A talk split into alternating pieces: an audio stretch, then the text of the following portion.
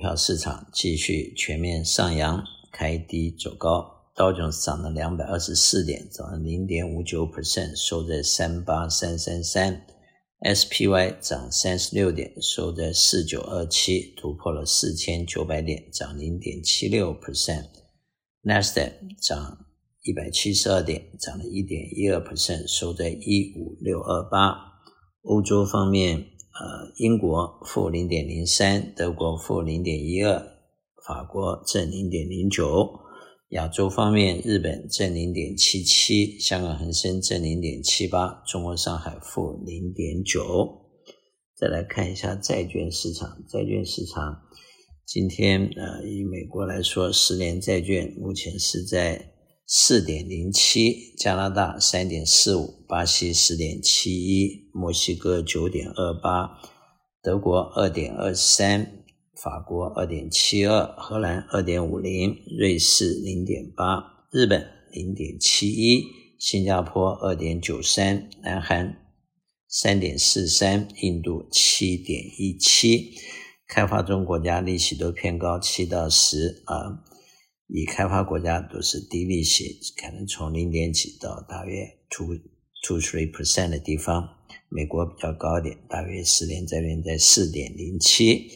短期债券三个月五点三六，六个月五点二一，一年四点七五，两年四点三二，五年三点九八，十年四点零七，三十年四点三一。Commodity 方面。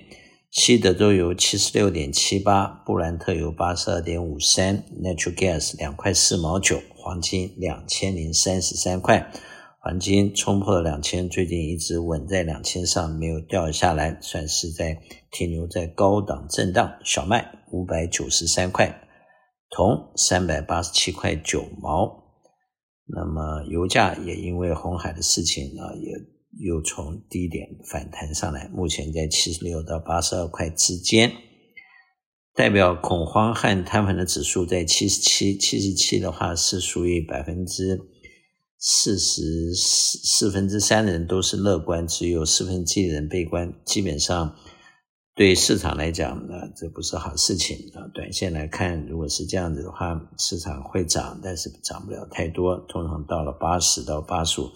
市场就要往回走，目前在七十七，那往上走的空间不会非常的大。不过，传统上每一年的年底到年初，大约四月的时候，都基本上是属于股票市场比较好的时间啊。通常这段时间会有很多的钱进入股市，因为这个 IRA 的 contribution，还有四零一 K 的 contribution，以及年底的时候有一些分红啊，基本上呃。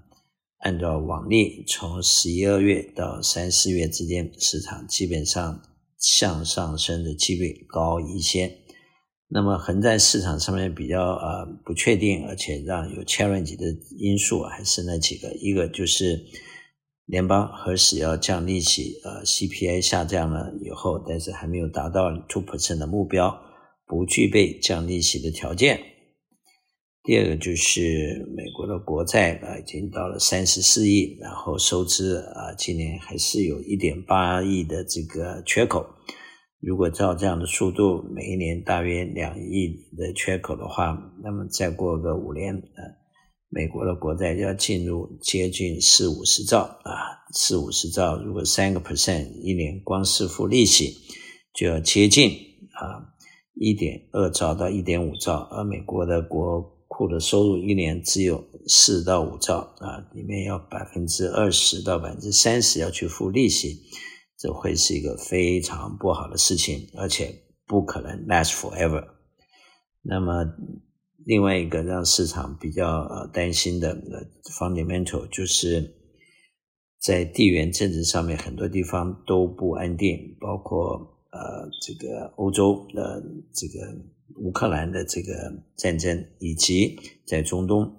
呃，这个以色列和巴勒斯坦的战争，再加上最近红海又有一些事情，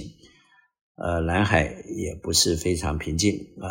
菲律宾和中国有一些小的摩擦，呃，台湾选举以后也有一些不确定因素，所有的加起来，基本上地缘政治的不稳定性可能会是今年另外一个黑天鹅。